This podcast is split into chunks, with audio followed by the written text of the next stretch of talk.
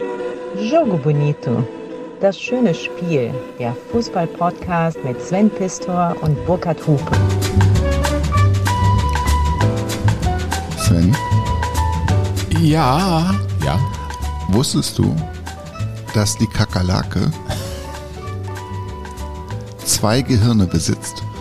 Also die, du meinst die Kakerlake, die super schnell läuft, Ja. noch schneller. Als Fonzie Davis. Das ist ja bestritten worden von, von Jogo-Hörern, Mit sechs Metern dass, pro ich das, Sekunde. dass ich ne? das alles falsch umgerechnet hätte. Aber gemessen an der Körpergröße der Kakerlake stimmt das. Und das ist sogar noch Jetzt besser. schlägst du zurück, weil Ja. du hast ein Buch gelesen. Ich habe ein Buch gekauft deswegen. Es hat mich einfach gefuchst. Das Buch heißt Verfressen, sauschnell und unkaputtbar. Das fantastische Leben der Kakerlaken. Und es ist großartig. Ich hab's durch. Es ist fantastisch. du musst es gelesen haben auf dem Zugweg von Dresden nach Köln, als du da warst. So sieht's aus. Und es gibt fantastische Zahlen, Sven, die du jetzt einfach mal auf dich wirken lassen musst. Aus der Ja. wusstest du eigentlich Kategorie. Ja, ne? wusstest du eigentlich. Also, der Mensch besitzt 100 Milliarden Nervenzellen, die Kakerlake nur rund eine Million und die beschäftigen sich pausenlos damit, Gefahrenmeldungen zu verarbeiten. Die übrigen 20 Prozent sorgen im Notfall für einen Alarmstart sondergleichen. Innerhalb von 0,54 Sekunden erreicht eine normal große Kakerlake eine Renngeschwindigkeit von bis zu 1,60 Meter pro Sekunde, also 80 Zentimeter in einer halben Sekunde. Das entspricht dem hundertfachen ihrer Körperlänge. 25 Mal kann sie in einer Sekunde die Richtung ändern. 25 Mal. 25 Mal in einer Sekunde? So. Und das tut sie auch Mit wie viel Beinen? mit sechs. Macht also bis zu 100 Mal in vier Sekunden. Diese atemberaubende Kombination aus Beschleunigung und Richtungswechsel reicht normalerweise, um alle Feinde abzuschütteln. Selbst bei skeptischer Betrachtung, und das ist ja bei den Jogo-Hörern durchaus so gewesen, sind das fantastische Werte. Übrigens, was ihr im Hintergrund hört, sind Jagdflieger im Himmel. Es wird äh, wieder viel geflogen im Moment. Ne? Ja. Ernsthaft, das ist hier im nördlichen Bereich der Eifel. Da gibt's auch hier gar nicht Nörvenich. so weit. Ja, ne? Die Nörven- machen dann, die genau. Bundeswehr hier so eine Fliegerstaffel. Ja, ne? richtig. Wir sitzen bei dir mittlerweile im Pavillon. Das ist ja die, das dritte Drittel unserer Aufzeichnung, weil während Ja. das hier gehört wird, bist du vielleicht noch in Nee, Finnland ich bin bei noch der da. Ich bin noch Fußball-Weltmeisterschaft. bei der Eishockey-Weltmeisterschaft. Äh, äh, äh, Eishockey- Finnland Fußball-Weltmeisterschaft wäre auch mal spannend. Ich honk. ähm, aber mittlerweile mussten wir umziehen. Die Familie ist drüben und Ja. wir sind, sitzen jetzt hier im Ostflügel in einem herrlichen großen Raum. Weiter mit deiner Kakerlake. Ja, also 80 Zentimeter in einer halben Sekunde gemessen an der Körpergröße bedeutet das, übertragen auf den Menschen und seine Beschleunigungsmöglichkeiten, dass die Kakerlake 25 Meter pro Sekunde zurücklegt, bezogen auf den Menschen. Nee. Und das ist natürlich ein Traum für jeden 100-Meter-Läufer. Usain Bolt bei seinem Weltrekord 9,58 bei der WM in Berlin 2009 ist das gewesen. Du erinnerst dich?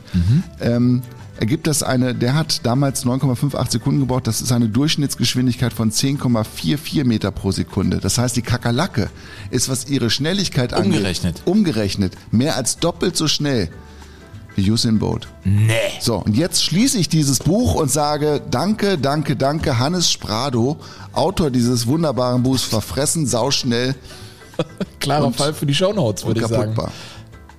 Verfressen, sauschnell, unkaputtbar. Ich hatte jetzt schon Angst, dass du bei 25 Haken pro Sekunde und dieser Geschwindigkeit auf einmal auf Garincha kommst und vergleichst irgendwie Garincha Nein, das würde ich nie machen. mit Haken, die er geschlagen hat, mit der Kakerlake, dass die auch selbst Garincha überlegen gewesen wäre. Hätte aber ein Gedankenmodell sein können. Hätte es sein können, aber die Kakerlake war noch ausgefuchster.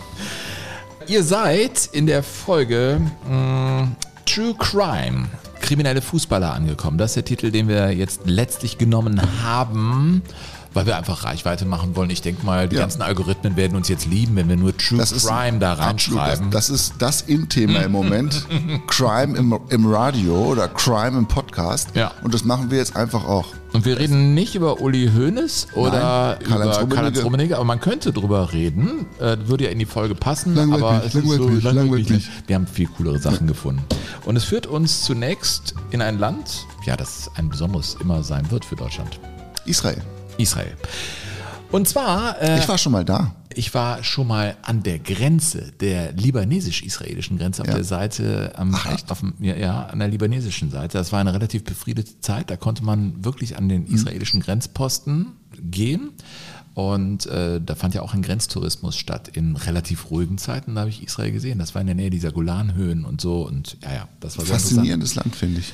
Ich war selbst in Israel noch nicht. Also, du warst da? Ja, die Gegend finde ich faszinierend. Ich finde sie landschaftlich auch, äh, man muss sich ein bisschen drauf einlassen, weil es ja schon sehr karg ist dann. Ne? Also gerade der Süden. Ich bin schon im, hab schon Rückenschwimmen im Toten Meer gemacht und dabei eine Zeitung gelesen. Also diesen ganzen Touri-Quatsch habe ich gemacht und in Jerusalem war ich. Aber am meisten hat mir Tel Aviv gefallen. Weil Tel Aviv ist eine junge, unfassbar lebendige Stadt und knallt total super. Was knallt hier? Das ist die Vereinsmelodie von Apoel Tel Aviv. Und als ich die gefunden hatte, Sven, ich habe mich echt verliebt in diese Musik. Ich finde sie großartig. Das ist super. Treibt so.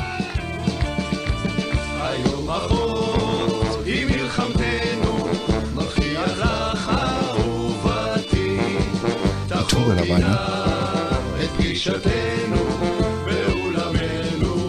Boah, wie ein Güterzug, der durch die Steppe rattert. Das ist der Club der Arbeiterbewegung, Apoel. Weil Apoel heißt aus dem Hebräischen übersetzt Arbeiter. Und äh, das muss man, das ist einfach großartig, man muss den Chor noch hören.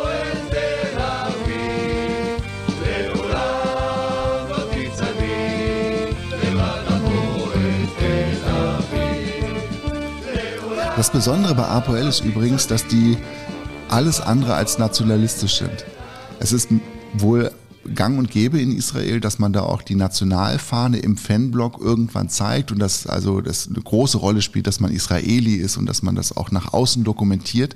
Und als Apoel Tel Aviv mal in der Champions League gespielt hat, waren sie in Paris und da hatte einer der Anhänger, die mit den Ultras unterwegs war, auch eine Israel-Fahne dabei und die haben sie ihm weggenommen.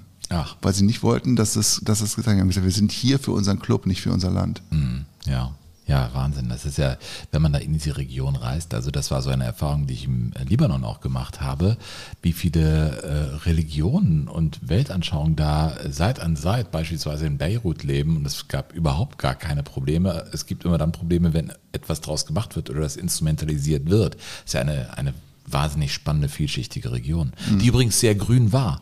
Nur weil ich das total faszinierend finde, wenn man da in der Region ist, ist wirklich sehr karg, kaum ein Baum. Aber früher, also wenn wir so ein, 2000 Jahre zurückgehen, die Zeder des Libanon ist ja bekannt, das ist ja im Wappen drin. Wappen drin, mhm. Früher waren das Wälder, dichte Wälder an dieser Levante, an der Ostseite des Ja. Mittelmeers. Ja, und die wurden halt alle abgeschlagen aus Gründen, baulichen Gründen, Handelsgründen. Und deswegen hat der Mensch da auch seinen Einfluss genommen in die Natur.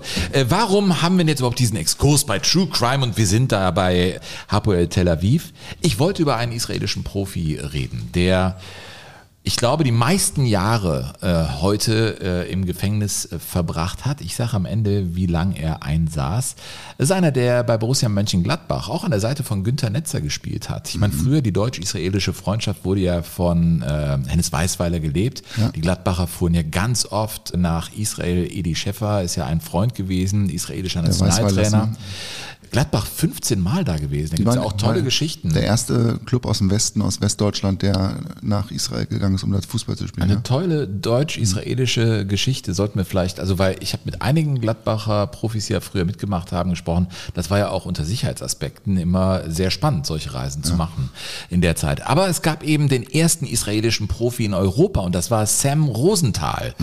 Äh, Oder Schmuel Rosenthal, aber er wurde Sam Rosenthal genannt, der äh, nach Gladbach kam und in der Saison 72, 73, 13 äh, Spiele für Borussia Mönchengladbach machte und auch ein Tor schoss. Ich glaube, den haben die wenigsten auf dem Zettel. hat ne? auch ein Tor Äh, gemacht? Sam Rosenthal, ein Tor hat er in der Bundesliga gemacht. Ne? Und er hatte halt nicht so viele Spiele, aber er war gekommen als einer, der schon für die israelische Nationalmannschaft gespielt hatte, war ein, ja, wirklich erfolgreicher Spieler bei den Olympischen Spielen 68 für Israel dabei. Auch 1970 bei der Weltmeisterschaft spielte er für Israel und er hatte in diesen Spielen gemerkt, ich kann da mithalten. Also früher war es ja wirklich so, dass man aus seinem Land dann mal zu so einer WM kam und dann gegen die antrat, die man nur vom Hörensagen kannte, die großen europäischen Mannschaften oder südamerikanischen. Und Sam Rosenthal sagte sich, ey, das, das kann ich auch. Und so wurde er der erste israelische Profi in Europa. Und ihn zog es eben nach Was für eine. Willensleistung. Ja, schon. Ne? Aber er war eben auch ein bisschen wetterfühlig, Mhm. äh, denn nach diesen 13 Spielen riss der Faden ein bisschen ab. Er kannte das anscheinend nicht. Ich meine, wetterfühlig. Ne? Schneeallergie. Ja, Schneeallergie beim ersten FC Köln, das ist echt, das ist einfach geil. Sesi, der Brasilianer, der sich jetzt fragt, nee, also wir reden. äh, vielleicht sucht man auch eine Entschuldigung, warum dann äh, Sam Rosenthal seine Zelte dann abgebrochen hat äh, in Gladbach und in die USA ging. Aber er machte immerhin Bundesligaspiele. Und jetzt komme ich zu der Zahl, die mich dahin bringt. Also ich bin auf ihn gestoßen, weil ich natürlich über kriminelle Fußballer ging und da ploppt er einfach auf und ich kannte ihn nicht. Der saß ein, weil er bei einer organisierten Verbrecherbande wirklich tatkräftig dabei war. Er saß 13 Jahre im Knast für Kokainschmuggel, also organisiertes Verbrechen, halt später, 1997 erst, aber das war dann ein Ex-Fußballer, der im Kittchen saß. Ich fand die Geschichte auch, weil er eben in Gladbach gespielt hat, schön und erwähnenswert an dieser Stelle. Fast zur selben Zeit spielt meine Geschichte, die von Ronny Calderon, auch er ein israelischer Fußballprofi, 17 Jahre jung, als er richtig groß rauskommt, bei Apoel Tel Aviv, also der Club, von dem wir gerade die Hymne gehört haben. Und die spielten ein sehr, sehr wichtiges Spiel, ich glaube 1968 oder 69 gegen Beitar Jerusalem. Das sind, die beiden Clubs sind miteinander verfeindet, ne? weil die Beitar ist sozusagen der, das rechte Pendant zu Apoel. Ja, also das gilt natürlich auch für die Fanlager und das ist einmal ein, ein Hochsicherheitsspiel, ein Hochrisikospiel ist es bis heute. Und die spielten im Blumfeldstadion von Tel Aviv. Und der 17-jährige Ronny Calderon, in der zweiten Halbzeit wird er also steil geschickt. Das Spiel steht auf das Messerschneide und er macht ein Solo. Er ist nicht aufzuhalten. Und er stürmt also in Richtung Strafraum und auf einmal hat er zwei Gegenspieler vor sich, von denen er gar nicht wusste, dass es sie gibt, nämlich zwei bewaffnete Soldaten. Was? Ja. Zwei bewaffnete Soldaten tauchen ihm gegenüber also auf. Die gehörten zur bewaffneten Eskorte der Beitar Gästefans.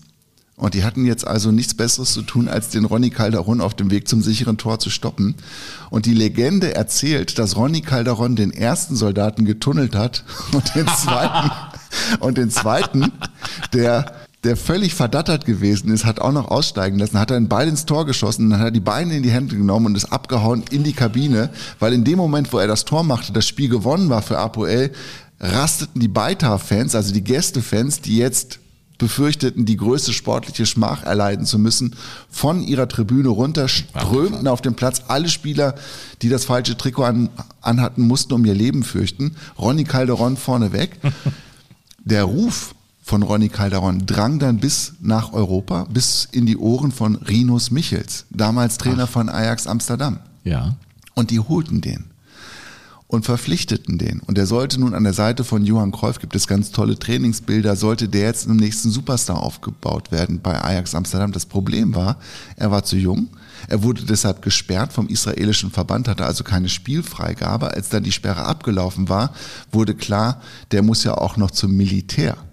Und so zog sich das immer weiter hinaus und er kam nicht in die Gänge und hat aber gleichzeitig dann auch schon, das wird sich auch durch diese Folge ziehen, schon das Leben eines Jungprofis gelebt in Westeuropa mit allem, was dazugehört. Und hinterließ also einen enormen Schuldenberg, wechselte dann irgendwann ähm, zu Feyenoord Rotterdam, da hat er auch nicht gespielt und überall, wo er gewesen ist, hinterließ er einen riesigen Schuldenberg und hat aber niemals dieses sportliche Versprechen eingelöst. Und er machte im Prinzip nur zwei, er hat viele, viele Jahre in Europa ges gespielt, in Anführungszeichen, und machte aber insgesamt nur zwei Spiele für den damaligen Club FC Paris, sonst nichts. Neun Länderspiele hat er in der Zeit immerhin noch hingekriegt. Und dann ist er im Drogenmilieu gelandet. Ach. In Brasilien. Ist da ins Gefängnis gekommen und hat als Drogenkurier sich versucht, irgendwie eine, eine Existenz aufzubauen, ist da im Gefängnis gelandet, ist richtig abgefuckt dann und äh, ist dann aus dem Gefängnis in Rio abgehauen und dann hat sich seine Spur verloren und man hat ihn nie wieder gefunden. Das ist ja abgefahren. Ronny Calderon. Das ist echt interessant, was für, für Richtungen äh, da Leute einschlagen, wo wir es doch eben mit Gladbach hatten. Ja? Äh, da fallen mir auch direkt mal wieder zwei ein. Marcelo Pletsch, Ja. erinnerst du dich noch dran? Ne? Äh, den nannte man ja Ikea, also den Kleiderschrank, ne? weil er ja so aussah. der auch. Äh, hat ja 174 Spiele gemacht für Borussia Mönchengladbach. Sechs Jahre war er da. Und der wurde dann, glaube ich, mit dem LKW auch mal gefasst und hinten waren 800 Kilo Marihuana drauf, irgendwie dann in äh, Südamerika. Oder Erinnerst du dich noch an Igor Belanov? Ja, klar. der von sich behauptete, ich bin Bo Russe. Ich meine, er war Sowjet und äh, Ukrainer. Also der ist mittlerweile auch wieder zurückgegangen und kämpft War gegen die 88 Russen in der Finalmannschaft. als Ukrainer. In- Genau, der der war, Europameisterschaft, ne? ja du, der war auch 86 bei der Weltmeisterschaft dabei, machte vier Tore in vier Spielen. Der war also ich richtig, ja, ja, richtig großer. äh, Eleganter Spieler. Fußballer, mhm. Eleganter Fußballer, Europas Fußballer des Jahres 1986. Also mit diesen Trophäen und Titeln kam er da eben nach Gladbach, aber war ein ziemlicher Flop, machte da in 24 Spielen nur vier Tore. Aber jetzt komme ich zu einer Sache, die ich dann einfach nicht verstehe. Ich meine, da bist du Profi, du bist noch relativ jung, du verdienst gutes Geld. Warum geht er zusammen mit seiner Frau in einen Laden und begeht Ladendiebstahl? Also trivialer geht's ja kaum, wurde erwischt, kam in eine Arrestzelle und zahlte 50.000 Mark Strafe. Igor Belanov, ja. Das, das, verstehst du das? Ich, ich weiß nicht, was Ja, in es- den Köpfen da los Es gab ist. da unterschiedliche Erklärungsansätze und einer, der mir in Erinnerung geblieben ist, lautet so, dass seine Frau wohl äh, Kleptomanin gewesen ist. Und das, Also das- dem Diebstahl sozusagen, das war eine Sucht zu klauen. Ja, genau, die Sucht zu klauen, dass er da Schmiere gestanden hat. Also das ist so eine Geschichte, die ich gehört habe. Ich weiß nicht, ob die stimmt. Uns hört ja auch der, der großartige Mediendirektor von Borussia Mönchengladbach regelmäßig zu, Markus Aretz. Markus, wenn du das jetzt hörst, unser Stochern im Nebel nach den Gründen für diese merkwürdige Entwicklung in der Biografie von Igor Belanov, dann schreib uns doch bitte und klär uns da mal auf. Ich meine, er ging dann äh, nach Braunschweig und später in die Schweiz und war da äh, beim FC Wiel in verantwortlicher Position und auch da ranken sich dubiose Geschichten Geld- um Geldwäsche, Geldwäsche, ne? und ich weiß nicht was. Wenn man einmal, finde ich, so auf einem schiefen Plateau steht, dann scheinen das Optionen zu sein, aber vielleicht ist er auch völlig geläutert und kämpft jetzt für die gute Sache im Krieg gegen Russland. Das ist die letzte Information, die ich habe über Igor Belanov. Wir haben ja auch viele Geschichten, die dann in äh, einer relativen Normalität äh, münden. Also einer, der es voll hat krachen lassen, Peter Story zum Beispiel, fährt, äh, glaube ich, Taxi mittlerweile Ja, und hat in seinem stimmt. Leben nichts ausgelassen, Burkhard. Ja, wo wir gerade beim äh, Kleiderklau sind, es gibt noch einen, einen ganz So trivial ist das, oder? ja, interessanten, äh, einen, einen ganz interessanten äh, Fall. Und zwar über Herbert Finken ist die Rede äh, jetzt. Ähm, und Herbert Finken spielte ja Mitte der 60er Jahre unter anderem dann auch bei Tasmania Berlin. Und das war derjenige, der seine Gegenspieler auf dem Platz, die ihn ja alle nicht kannten, immer begrüßte mit dem Satz, mein Name ist Finken und du wirst gleich hinken. ja stimmt. Ja, Ja? Das, ja klar. Und der war so limitierter Fußballer, hatte jetzt auch nicht die allergrößten Perspektiven als Profi, schon gar nicht bei Tasmania Berlin in dem Jahr. also Peter Neuro würde sagen, war ein Hammerwerfer, oder ja, was? genau. Der hatte, die, ich meine, Tasmania hat nachher vor 800 Leuten gespielt. aber Wie, willst du da doch die, die Leute Ja. bezahlen? Und der ist dann auch losgezogen und hat Pelzmäntel geklaut im, im Kaufhaus. Ja, wie als sei das irgendwie, also ich meine, hier ein paar Kohlen irgendwie von Güterzug runterfringsen, das ist ja in Ordnung, aber mit, das, mit Vernunft lassen sich Dinge, diese Dinge nicht erklären. das ist True Crime. Kriminelle Fußballer. Auch die nächste Geschichte nicht ähm, von Daniel Keiter-Ruel, die übrigens auch ihren Ursprung in Mönchengladbach eigentlich Was ist denn da los bei Ich euch in weiß es nicht. Mönchengladbach, Mann? Ich kann es dir nicht sagen. Markus Aretz, du musst uns helfen. Was ist da los bei euch? was, was macht ihr da? Na, Habt ihr nichts anderes zu tun? Ja, ist, liegt das an der Nähe zu Holland oder was? Keine Ahnung. Also die Karriere von Daniel Keiter-Ruel beginnt in Mönchengladbach in der, in der Juniorenabteilung und landet oder endet dann zwischenzeitlich im Knast, weil er Mitglied einer, einer Bande ist, die äh, sich auf Raubüberfälle spezialisiert Was hat. man eben so macht. Hm? Ist so 10, 12 Jahre her. Also wir reden jetzt schon noch von einer Zeit, die sehr aktuell ist. Und der Daniel Cater Ruel ist aber jemand, der doch in der Lage gewesen ist, das einigermaßen zu reflektieren, auch ohne äußere Hilfe. Und er hat es dann später mal im Interview erklärt, wie es ihm da im Knast ergangen ist. Ich war halt in meiner Zelle und mein Leben ist halt an mir vorbeigelaufen wie so im Film. Und dann habe ich halt selber erkannt, was für Fehler ich gemacht habe.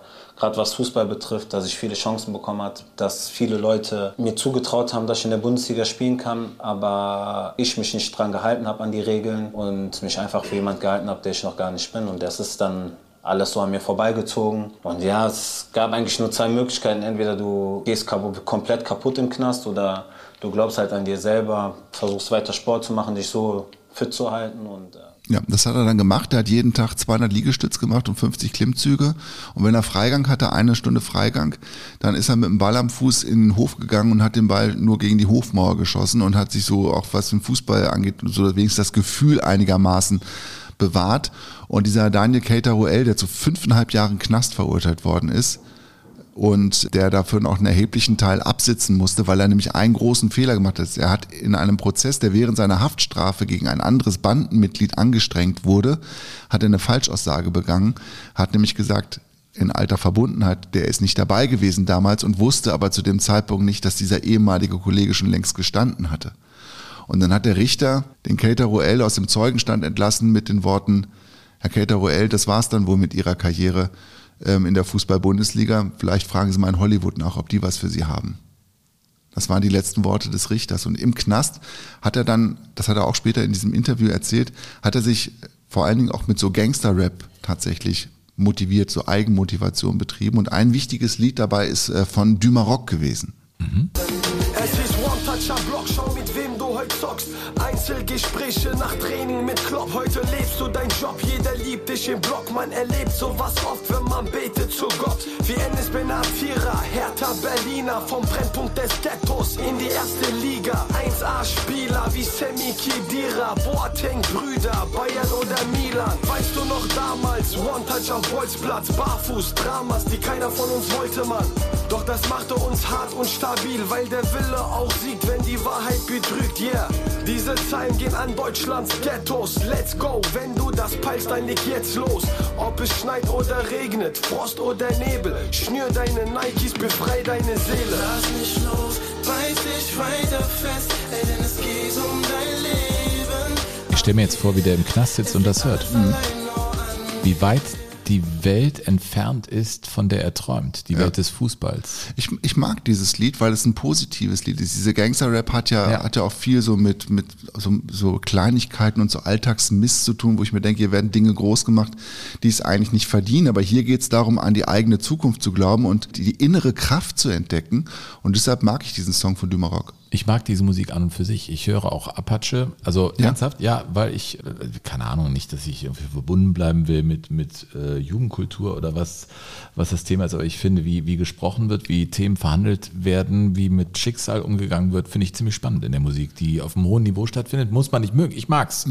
Irgendwie. Also das Lied gefällt mir ehrlich gesagt. Kommen wir zurück zur Karriere von Daniel Keita-Roel, geboren in Wuppertal.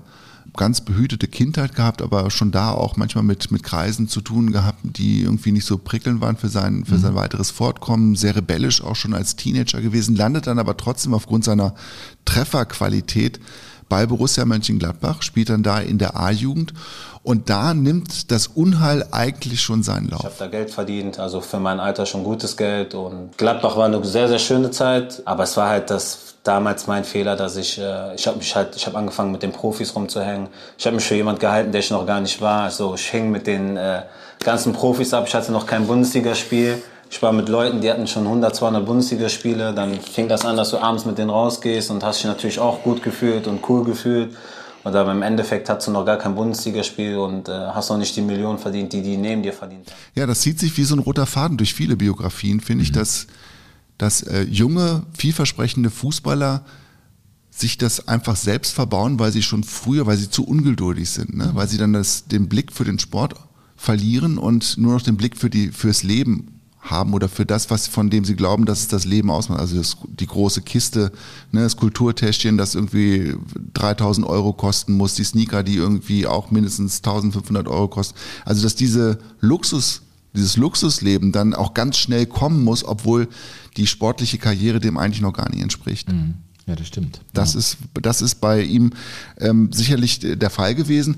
Er ist dann von, von Mönchengladbach äh, weggegangen, der Keita Ruel, weil er sich da nicht durchgesetzt hat und hat dann ähm, erstmal keinen neuen Verein gefunden, hat sich dann in Bonn beim Bonner SC in der Oberliga damals fit gehalten und hing dann aber in Wuppertal in der Sommerpause mit seinen alten dann Gangsterkollegen ab und das war letztendlich sein Verhängnis. Ja, da bin ich halt in so ein kriminelles Umfeld reingekommen, ne, wo, ähm, wo das dann anfing äh, mit kriminellen Geschäften. Ich hatte viel Zeit, war Sommerpause und äh, ich habe gedacht, mir passiert nichts und es ist nicht schlimm, was passiert ist. Und ja, am Ende äh, ist es dann so dazu gekommen, Natürlich, mir hat keiner eine Knarre am Kopf gehalten oder mich bedroht, irgendwas zu tun, was ich nicht machen möchte. Das ist meine eigene Schuld gewesen. Aber ja, danach war ich halt äh, Mitglied einer Bande. Wir haben dann insgesamt vier Überfälle gemacht, sind dann äh, anderthalb Monate später verhaftet worden von 150 SEK-Beamten. Wir saßen im Auto und da hat das SEK die Scheiben eingeschlagen, hat uns rausgezogen, auf den Boden gelegt und ja, dann waren wir,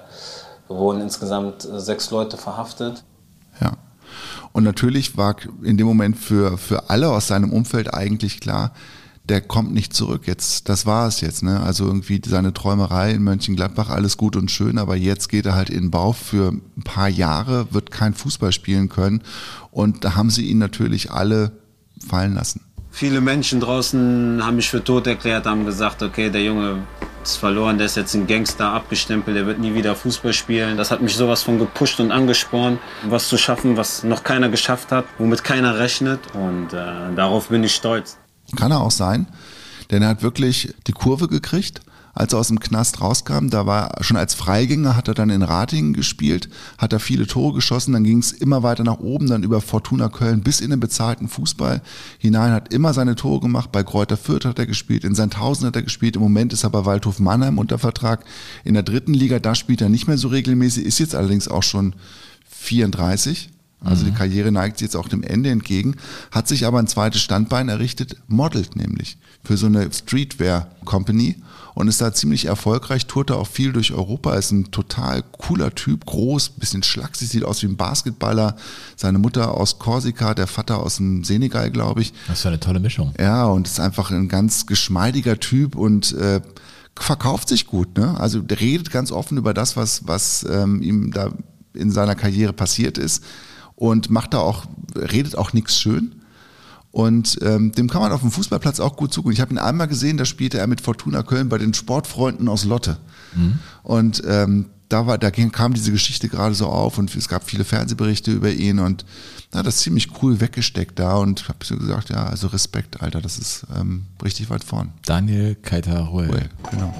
Wäre einer für einfach Fußball. Mal ein Interview-Podcast. Ja, total. WDR 2, ne? Total. Super, super. Burkhard, ich würde jetzt mal gerne auf die Insel Mhm. Oh. zu Sneaky Pete. Natürlich. Auf den freust du dich jetzt schon, seitdem wir hier das Rotlicht angestellt den haben. Abwehrspieler, der beim FC Arsenal 391 Mal zum Einsatz kam, später nochmal in Fulham, aber da war er schon eigentlich alt und nicht mehr gut, nochmal ein Jahr dran hängte. Insgesamt hat er 19 Spiele für England bestritten. Dieser Sneaky Pete war auf dem Platz, ein Kompromissloser. Sneaky heißt gerissen, ne? Oder? Ja, es ist, ja, Der, ja, geriss, Sneaky, der, der ja. gerissene Piet. Er wurde auch äh, Attentäter genannt oder Bastard oder Tyrann. Das Beste fand ich eigentlich Beilmann. Der Äh, Ballmann. Der Beilmann, also wie der- Beilmann, wie das Beilmann, Beil- wie Sinne von der Henker, die, die Axt. Ah, wie Uli Borowka. Ja, der hat halt voll reingeholzt. Ja, der, er war wirklich einer der Zerstörer. Er sagte mal, ähm, ich teile ordentlich aus und habe meinen gerechten Anteil an blutigen Nasen erlitten. Also es ging hin und her, aber er, er, er philosophierte auch rund um das Foulspiel eines Abwehrspielers in den 60er und 70er Jahren. Er sagte, es ist ganz wichtig, als Abwehrspieler ganz schnell zu faulen. Also der Stürmer hat gerade, da musst du direkt da sein, nicht Laufduell lange und dann Nein. spät, sondern muss, er sagte wortwörtlich, der Trick ist es, so früh wie möglich den anderen zu erwischen. Es muss sich für den anfühlen wie ein Autounfall. Das ist Sneaky Pete. Sneaky Pete äh, liebte auch den Jolly Farmers Pub. Äh, Oh. Ein Pub, ja, das, ja, natürlich. London? Ja, Jolly Farmers Pub, da Salvador Dali ging da ein und aus, auch Buddy Holly war da, als er auf Welttour war. Und ähm, ja, dieser Peter Story war natürlich in den 60er und 70er Jahren eine große Nummer. Sex, Drugs und Rock'n'Roll, ein Riesenthema für ihn. Er war viermal verheiratet. Und er hatte auch die Karriere neben der Karriere und die führte ihn äh, auch in äh, die schiefe Ebene und in den Knast. Er besaß Bordell äh, und er saß diverse Male in Gefängnissen, unter anderem wegen Banknotenfälschung. Das war, ich, Banknotenfälschung gibt's heute wahrscheinlich gar nicht mehr. Also heute werden ja, glaube ich, irgendwelche Handys kassiert und dann geht's um irgendwelche Transaktionen und Mhm. und und. Aber Banknotenfälschung gab's viele, viele. Ja, das war mein Spieler. ehrbares Gewerbe. Ja, und er arbeitete zusammen mit den berüchtigten Barry-Brüdern. Also das waren wohl in England damals in Sachen Banknotenfälschung, das waren ganz gute Adressen. Mit denen arbeitete Peter Story zusammen. er war auch bei Autodiebstählen beteiligt und ganz interessant fand ich auch, äh, dass es illegale Pornovideos gab. Also es Oh. waren ja Pornovideos und die, und ich weiß nicht, wie das funktioniert. Also der hat 20 Filme, das werden ja dann so, äh, so ähm, wie hieß das nochmal, Super 8 früher, das war ja keine Videokassetten oder so, gab's ja noch gar nicht. Das werden so Super 8 Filme gewesen sein und der äh, schmuggelte, das musst du dir mal vorstellen, 20 Pornofilme in Autoreifen. Weißt In Autoreifen? In Autoreifen. Das heißt, du Wie musst ja dann, da rein? Der, ich kann mir das nur vorstellen, dass die Felge wie so eine Filmrolle benutzt wird und du da die Pornofilme drum machst und dann Nein. machst du den Automantel, den, den- den Reifenmantel da drum Ja. herum. Ich habe keine Ahnung. Also so, ja, das ist die einzige Erklärung, die ich habe. Er schmuggelte einmal äh, 20 Filme in Autoreifen. Das klingt natürlich wie ein triviales Delikt, aber war damals etwas, wofür du in den Bau gegangen bist. Das war also wirklich, ist eine krasse Geschichte, wie ich finde. Ja, ähm, und so war sein ganzes Leben. Ich finde, Peters Story ist einfach eine Erwähnung wert in True Crime. Und heute äh, arbeitet er, wir haben es gesagt, als Taxifahrer in London. Also er hat das hinter sich gelassen. Wenn du jetzt Fotos von ihm heute siehst, sieht das aus wie einer, der eben sein Leben gelebt hat, der nichts ausgelassen hat, auch in Sachen Knast. Aber wenn du ihn fragst, hör mal, Leben war ja schon echt eine krasse Nummer, hast ja echt krasse Sachen gemacht und so. Bei ihm gibt es einen Mündungsdelta und da sagt er, ich bereue nichts. Echt? Peter Story. Peter Story. Der Süleyman Kotsch, der bereut, glaube ich, ziemlich viel. Weil der hat als vielversprechender Profi auch ziemlich viel verkehrt gemacht. Da stand er noch in Babelsberg unter Vertrag. Auch das eine Geschichte, die, die fast zeitgleich sich ereignet hat zu Daniel Keita-Ruel.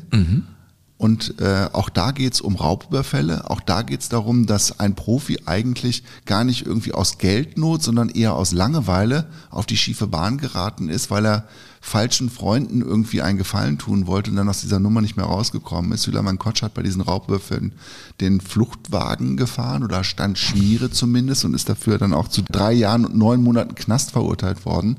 Und das war natürlich damals dann auch schon eine große Nummer, weil er eben bei Babelsberg schon auch relativ bekannt gewesen ist. Und äh, dementsprechend wurde das dann auch beispielsweise im RBB-Fernsehen vermeldet. Mitarbeiter des mobilen Einsatzkommandos führen sechs Männer zwischen 17 und 22 Jahren ab. Innerhalb von zwei Monaten sollen sie acht Spielcasinos und Lokale ausgeraubt haben. Beute etwa 50.000 Euro. Kopf der 50.000. Bande soll Süleyman Kotsch sein. Süleyman Kotsch. Und der ist dann auch in den äh, Knast gegangen, hatte aber relativ schnell auch eine günstige Sozialprognose, kam dann in den offenen Vollzug, hat sich entschuldigt, wurde bei Babelsberg wieder aufgenommen, hat eine zweite Chance gekriegt und ist dann 2014 zum SC Paderborn gewechselt. Zu André Breitenreiter damals noch und ist da auch relativ erfolgreich gewesen, ist dann aufgestiegen in die Fußball-Bundesliga mit dem SC Paderborn und war aber natürlich da auch Natürlich, er war auch Stürmer auf der einen Seite, aber auf der anderen Seite wurde er natürlich auch immer äh, auf seine Knastgeschichte angesprochen. Naja, das Ding ist, ich denke nicht mehr daran. Also ich schaue nur noch nach vorne, nur noch mit Fußball. Ich will weit hochkommen und was Vergangenheit ist, soll Vergangenheit bleiben. Und ich möchte jetzt meinen Fußball und auf meinen Fußball mich konzentrieren. Und so soll es auch dabei bleiben. Ja, und das ist bis jetzt auch dabei geblieben, zum Glück. Er hat dann für Paderborn auch ähm, Bundesliga, sein, sein erstes Bundesligator geschossen, und zwar in Leverkusen, und hat sich ganz ordentlich gehalten. Mittlerweile spielt er in der Türkei, pendelt da, glaube ich, zwischen der ersten und der zweiten Liga immer mal wieder bei einem neuen Club. Aber diese Nummer mit den, mit den Raubüberfällen blieb zum Glück ein Ausrutscher. Okay. Ich meine, es gibt so viele Namen, die man nennen sollte in dieser Folge. Maurizio Gaudino zum Beispiel, ne? Ja. dem man wieder mal auch mit äh, Klaus Schlappner, seinem Entdecker in Mannheim, äh, telefoniert, der Meister wurde mit dem VfB Stuttgart, in Frankfurt gespielt hatte. Der war einer der Meuterer gegen Jupp Heynckes, damals in Frankfurt, du erinnerst dich. Und der wurde 94 Die haben den ja rausgeekelt. ja, ja, ja, genau. Das war ja das äh, Ding. Ne? Der wurde äh, 94 äh, wegen gewerbsmäßigen Betrug äh, zu zwei Jahren auf Bewährung verurteilt und musste eine sechsstellige Strafe zahlen. Da ging es einfach um Diebstahl von Autos. Nennen muss man Harry Maguire, englischer Nationalspieler in Mykonos, mit seinem Bruder zusammen Riesenschlägerei gehabt, Körperverletzung und ich weiß nicht was. Äh, und Gewalt gegen die Polizeibeamten und 21 Monate Haft auf Bewährung bei Harry Maguire. Also das, ne, das, deswegen, es ist ja immer so, die, die dann gesessen haben oder weg sind oder nicht das Geld haben, die so Ja. wirklich niederzumachen und die gar nicht zu erwähnen, die vielleicht mit einem blauen Auge davongekommen Und sich sind. mit einer hohen finde ich Kaution nicht- rauskaufen, na Finde ich. Mhm. nicht fair. Äh, auch so kleine Sinneskavaliersdialekte, immer wieder mal Schalke, auch ein Thema, Thomas Scheito. Ja, polnischer Nationalspieler, 110 Stangen geschmuggelte Zigaretten. Ja, das äh, Strafe 43.500. Man fragt sich, ey Leute, was, was ist mit euch denn los? Was ist denn mit euch los? Man versteht es nicht. Oder den Anlagenbetrug äh, von Jürgen Sobirai. Ne? Da ging es um 2,2 Millionen. Auch Schalke. Mhm. Auch Schalke. Dreieinhalb Jahre bekam er. Und den letzten, den man erwähnen muss, weil es so absurd ist, Ersatztorhüter von Schalke, Paul Matschak. Auch Zigarettenschmuggel, das ist ja klar. Aber dann gab es auch einen Waschpulverdiebstahl. Nein. Waschpulverdiebstahl und diverse kleine Wo hat Betrugsdelikte. er in, in der eigenen Kabine oder wo? Bei Charlie Neumann vielleicht, der hat doch Waschmittelwerbung gemacht. Ich habe keine Ahnung, wo der, also äh, was, was ist das, ne? Und dann hat irgendein Richter beim Landsgericht Arnsberg die Faxen dicke gehabt und er hatte 15 Vorstrafen, dann hat er ihn einfach mal 2005 für ein halbes Jahr in den Knast geschickt. Ja. Ja, keine Ahnung. Also das ist, das ist das Leben. Äh, Wir haben Reaktionen bekommen. Ja. Liebe Leute, von euch da draußen. Äh, Burkhard, ich möchte eine gerne vorlesen. Und zwar kommt die von Lukas Marti. Und zwar schreibt er, lieber Sven, lieber Burkhard, als Schweizer kann ich in der Regel nicht viel beitragen. Wie meinst du das, Lukas? Als Schweizer kann ich in der Regel nicht viel beitragen, höre aber trotzdem gerne zu, sehr gerne sogar. Für die Kategorie Wusstet ihr eigentlich, habe ich nun aber ein kleines Schmankerl. Wusstet ihr eigentlich, dass die alte Stadionuhr vom Wankdorf-Stadion in Bern, WM-Finale 54, immer noch vor dem Stadion steht? Bei der Enthüllung wurde das Resultat vom Finale angezeigt. Zwischenzeitlich wurde das 2 zu 1 angezeigt. Mit diesem Resultat sicherte sich nämlich Young Boys Bern den ersten Meistertitel nach 32 Jahren. Nun wird das Resultat des letzten Spiels im alten Wankdorf-Stadion angezeigt. Hier ein kurzer Beitrag der Eröffnung vom Schweizer Fernsehen, natürlich auf Schweizerdeutsch. Er hatte uns einen Link geschickt. Ach, den tun wir einfach in die Shownotes. Ich habe es mir angeguckt. Es ist äh, schön, kurios, sich das anzugucken. Und die ist toll und aufwendig restauriert. Du hast sie auch gesehen im Original. Ne? Ich habe sie schon, ich bin da schon gewesen und habe mir das schon aus nächster Nähe angeguckt und habe immer noch diesen glücklichen Schauer in mir gespürt. Schön. Weil das einfach ja auf diesen, weil dieser Turm einfach so besonders war mit dieser Shinzano-Werbung, ne? Mhm. Und diese, diese Uhr, man hat es einfach, wenn man es einmal gesehen hat und weiß, in welchem Kontext das wichtig war, vergisst man es nicht, ja. finde ich. Ich habe eine Mail von Yannick. Ich möchte mich anhand dieser E-Mail bei euch für diesen wunderbaren Podcast bedanken und für die Arbeit, die ihr für die Folgen in Anspruch nehmt durch das Recherchieren. Ich bin 16 und erfahre durch eure Geschichten, die ich sonst nicht erfahren kann, weil sie vor meiner Geburt passiert sind. Macht einfach weiter so und hört bitte nie mit diesem Podcast auf. Themenvorschlag, abgestürzte Traditionsvereine Teil 2. Ich hätte da zum Beispiel meinen Heimatverein, den SV Wacker Burghausen. Der hat fünf Saisons von 2002 bis 2007 in der zweiten Bundesliga gespielt und auch fünf Saisons von 2008 bis 2014 in der dritten Liga. Doch seit dem Abstieg aus der dritten Liga in die Regionalliga haben sie im ersten Jahr nicht den Wiederaufstieg geschafft und seitdem haben sie bis heute nichts mehr mit dem Aufstieg zu tun. Ich hätte echt Bock, was über Wacker Burghausen zu machen, weil ich finde, Wacker Burghausen war in den Nullerjahren das Synonym, was der SV Meppen davor in der zweiten Liga gewesen ist. War immer so dieses, um Gottes Willen, wir müssen nach Meppen und dann in den Nullerjahren, um Gottes Willen, wir müssen als Gladbacher oder als Kölner zum, nach, Burghausen in die tiefst, in die allertiefste Provinz. Also das, was zweite Liga auch sein kann. Und ich glaube, dass Burghausen einfach ähm, eine total spannende Geschichte ist. Ist ja der, einer der südlichsten Zipfel, die wir haben, ist fast Österreich, ist fast Linz. Und ähm, Wacker ist ein Riesenunternehmen. Wacker ist ein Riesenunternehmen. Und ich glaube, wir machen noch mal. Das sieht so Kali mit Steinen, Ja. wie hat das was zu tun? Ich habe so ne? überlegt, Sven, wir, ich finde, wir sollten vielleicht nach der Sommerpause noch mal so eine Nummer machen und die dann nie mehr zweite, nicht nie mehr zweite Liga nennen, sondern schon wieder zweite Liga. Machen noch mal eine, so eine Zweitliganummer. Da habe ich Bock drauf. Okay, ja, finde ich gut. Finde ich spannend. SV Meppen würde ich dann gern machen. Ja. Wir haben hier noch eine von Sebastian bekommen. Sebastian schreibt eine herrliche Anekdote von einem Spiel und einem Schiedsrichter, wo es darum ging, die Mauer zu stellen bei einem Freistoß und dann fragte der Schiedsrichter, ob der Abstand denn so genehm sei und das war im Prinzip der Radius eines Bierdeckels. Aber die Aufgabe, glaube ich, von Sebastian war es, eh in die Mauer reinzuschießen. Also tat es der Mauer mehr weh. Also kurz und rund eine wunderbare kleine Geschichte und hinten raus schreibt er noch, hey meine Freundin, unser Hund und ich fahren dieses Jahr über Sassnitz nach Schweden und wollen den Süden bis Westen Höhe Fjällbacka erkunden. Übrigens, da ist so unser Haus in Schweden in der Nähe. Wir haben nur zwei Wochen, sind durch den Hund natürlich etwas eingeschränkt. Äh, Hast du als Schwede ein paar Tipps, was wir gesehen haben müssen, wo wir abweichend hinfahren sollten oder auch was wir in Sachen Lokalitäten beachten müssen? Wir sind für alles dankbar. Sebastian, genießt einfach Schweden, fahrt hin. Ich würde mit dem Hund die Region Fjällbacka, da sind ja die Scheren, das sind wunderbare Küsten, weitläufig mit so runden Steinen. Du kannst da äh, dir Schrimps holen, dich da hinsetzen, einen wunderbaren Sonnenuntergang sehen. Du bist ja an der Westküste Schwedens. Göteborg ist eine tolle Stadt. Schweden ist ein fantastisches Land. Und du hast überall viel Platz und mach dir keine Sorgen wegen der Mücken. Ihr werdet eine tolle Zeit haben. Aber ich sag mal, jeder fünfte Sommer ist so, dass man denkt, wow, okay, Schweden, Irland, alles die gleiche Suppe, es regnet viel. An drei, in drei Jahren hat man äh, sehr gutes Sommerwetter, ist fast sogar stabil. Ich glaube, das ist sogar eine subkontinentale Lage, gar keine so nasse Lage wie beispielsweise Island oder so. Man hat oft stabiles, gutes Wetter und manchmal hat man auch einen Wahnsinnssommer. Ich glaube, das wird ein Wahnsinnssommer. Genießt Schweden, es ist ein tolles Land. Bevor wir weitermachen, noch der Hinweis, wir treten auf am 22. August, also ist gar nicht mehr so lang hin, äh, in der Zeche Karl in Essen. Es gibt noch Karten, den Link haben wir in den Show Notes und ihr könnt uns natürlich unterstützen. In den Club de Jugadores eintreten, unsere Recherche hier donieren, geht per PayPal in allen denkbaren Dezimalzahlen. Stichwort Gründungsjahre der Fußballvereine oder natürlich über Kreditkarte oder IBAN. Ja, ist, ist ein Hinweis, den wir doch immer wieder machen müssen, auch weil es Arbeit ist. Burkhard, weiter mit True Crime. Wir wollen ja nicht kriminell werden, um den Kühlschrank voll zu kriegen. Nein, einer, der immer wieder mit ähm, Verbrechen und Fußball in Verbindung gebracht wird und das völlig zu Unrecht, ist ja Erwin Kostede.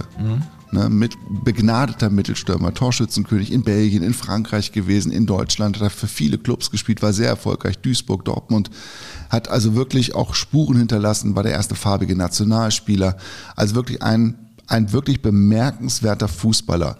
Und er hat es nicht geschafft, im Leben dann richtig Fuß zu fassen, als die Karriere vorbei war. Er hat einem windigen Anlageberater vertraut. Der hat dann sein komplettes Vermögen in Sand gesetzt, musste sein Haus verkaufen und war eigentlich pleite, obwohl er eine großartige Karriere zu einer Zeit gespielt hat, als man schon auch ganz gut Geld verdienen konnte. Aber es war alles weg, weg, weg, weg. Und dann 1990 bekam das Leben nochmal einen Knick. Da wurde eine Spielhalle in Coesfeld überfallen. Und weil eine Augenzeugin einen dunkelhäutigen Mann beobachtet hatte und Kostede zufällig in der Nähe war, wurde er dann einkassiert und ihm wurde dieses Verbrechen zur Last gelegt. Und dann gab es eine Ge- Gegenüberstellung und die muss so krank gewesen sein, weil bei dieser Gegenüberstellung gab es genau einen Gegenübergestellten. Das war Erwin Kostede und die Frau hat dann gesagt, ja, ja, der war das. Weil man nicht genügend, die Polizei hat gesagt, wo sollen wir die ganzen Schwarzen herkriegen? Können wir jetzt hier nicht, wir können jetzt hier nicht noch fünf Schwarze irgendwie noch. Also Zitat, Von Gedanken der, ja, der von der Polizei. Das ist original. Zeit. Du kannst das so nachlesen. Wahnsinn. Wo sollten wir die ganzen Schwarzen herkriegen, um da eine richtige Gegenüberstellung zu machen, die das Gesetz aber vorsieht, dass da sechs sind und nicht nur einer. Mhm. Und dann ist Kostede aber relativ schnell, was heißt relativ schnell, er saß schon auch in Unter Untersuchungshaft. Der Name wurde natürlich, der war ja Ja, immer war das noch in den populär. Medien raus? Ja, klar. Und das war ein richtig großes Thema. Du weißt, was die Boulevardzeitung ja, ausmachen? und nach vielen Monaten ist er dann rausgekommen aus der Untersuchungshaft, hat eine Entschädigungssumme bekommen, ist vor dem Gesetz komplett rehabilitiert worden. Aber diese Geschichte hängt ihm, er ist jetzt 77 Jahre alt, hängt ihm bis heute nach. Wenn die Leute mich sehen, in Münster oder irgendwo, ach, das ist der Kostelle, weil ich nun mal bekannt bin. Und durch meine Hautfarbe bin ich noch mehr bekannt. Vergessen die Leute einen nicht. Ja? Da, war doch was. Da war doch was. Ach ja, der saß auf Deutsch gesagt im Knast. Das ist das Schlimme, aber es bleibt immer der Makel. Immer. Ja. Und ich würde, würde viel lieber jetzt über Kostete was erzählen, über seinen dreifachen Übersteiger, über den Erwin Schaffel am, am Biberer Berg in Offenbach, wo sie ihn geliebt und gefeiert haben. Aber es ist tatsächlich so, da war doch was. Das ist so der erste Gedanke, glaube ich, bei vielen Fußballfans. Kostete, da war doch was, ein Überfall. Und dass der Mann aber komplett unschuldig ist und darunter einfach bis heute, das ist jetzt über 30 Jahre her. Und er hat das Gefühl, er schleppt es immer noch mit sich rum. Das finde ich echt, das ist eine ganz bittere Nummer. Ja, das ist so. Jetzt komme ich zu einem, den äh, nannte man auch den Baron. Den Baron? Den Baron. Okay. Mhm. Ja, gibt auch so Bilder, äh, Bilder von ihm, Fotos, wo er mit Frack und Zylinder auf einem, ich glaube, einem BMW M1, das war damals so ein, dieser James Bond BMW. Kennst du noch diesen weißen aus äh, James Bond aus den frühen 80ern? Da hat man ihn drauf äh, fotografiert. Die Rede Mhm. ist von Ralf von Diericke. Wuppertaler SV. Anfang der 80er Jahre, hatte Mhm. da, war zweimal Torschützenkönig und äh, liebte das süße Leben. Wo wir eben bei Erwin Kostede waren, der hat tatsächlich eine Spielothek überfallen. Ja, ja oder er hat seinen eigenen äh, Club überfallen. Also Nee. Wuppertaler SV, ja, also mit seinem Mitbanditen, ne? Der hat ja Insiderwissen, wo was da ist im, im Ja. Geschäftshaus, in der Mhm. Geschäftsstelle. Dann ging er hin, stand selber Schmiere, der Kollege rein und äh, hat da eine Frau auch bewusstlos geschlagen. Und dann 11.000 Mark haben sie erbeutet, sind da weg.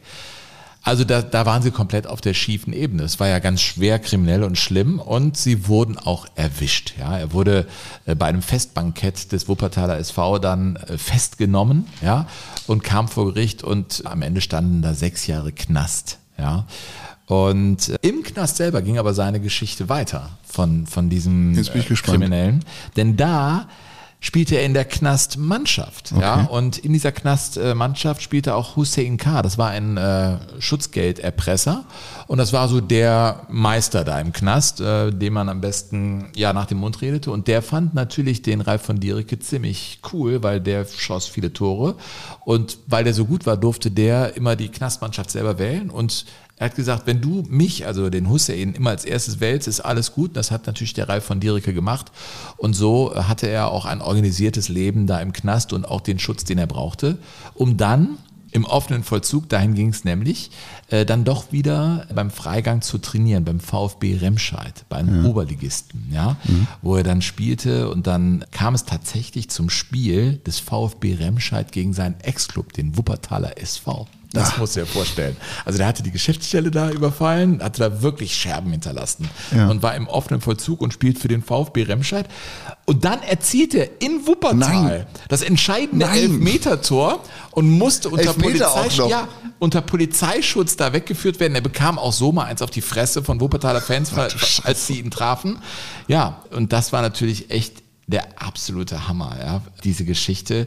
Ja, das war, das war Ralf von Diericke, der dann, glaube ich, mittlerweile ein relativ geläutertes äh, Leben führt. Er wird die Kurve bekommen haben, aber er ist natürlich komplett aus der Kurve geflogen. Ja, volles Brett. In seinen frühen 20ern. Aber das nenne ich mal Cojones. Dann auch noch zum Elfmeter anzutreten und den reinzuwichsen. Ja. Alter, Ralf das ist, das Diericke, ist mal richtig weit vorne. Ja, ja, absolut. Ich habe auch noch eine Geschichte, Sven. Eine haben wir noch? Einen haben wir noch. Und zwar die Geschichte von Willi Kraus. Willi Kraus? Willi Kraus, Spitzname die Brechstange. Welcher Verein? Schalke 04. Hatten wir doch schon ein paar Mal. Ja, ja. Das ist jetzt Zufall. Also nicht nur Gladbach, Entschuldigung. Also Nein. jetzt mal Gruß an die Geschäftsstelle nach Gladbach. Schalke ist auch hier ein großes Thema. Ja. Und äh, bei Willi Kraus, das fand ich ganz süß, ähm, habe ich auch natürlich mal geguckt, was, was hat Wikipedia über den eigentlich zusammengesucht. Und da steht, ich, ich zitiere jetzt Wikipedia.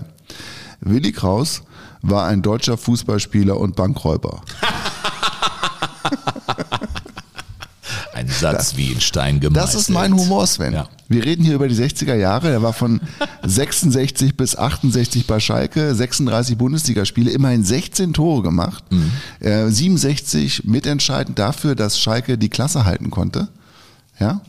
Und war also echt eine, eine ganz gute Nummer. Und dann aber ganz plötzlich am 3.2.1968, letztes Spiel für Schalke 04 in der Glückaufkampfbahn gegen den ersten FC Köln, dann wurde er verhaftet. Warum?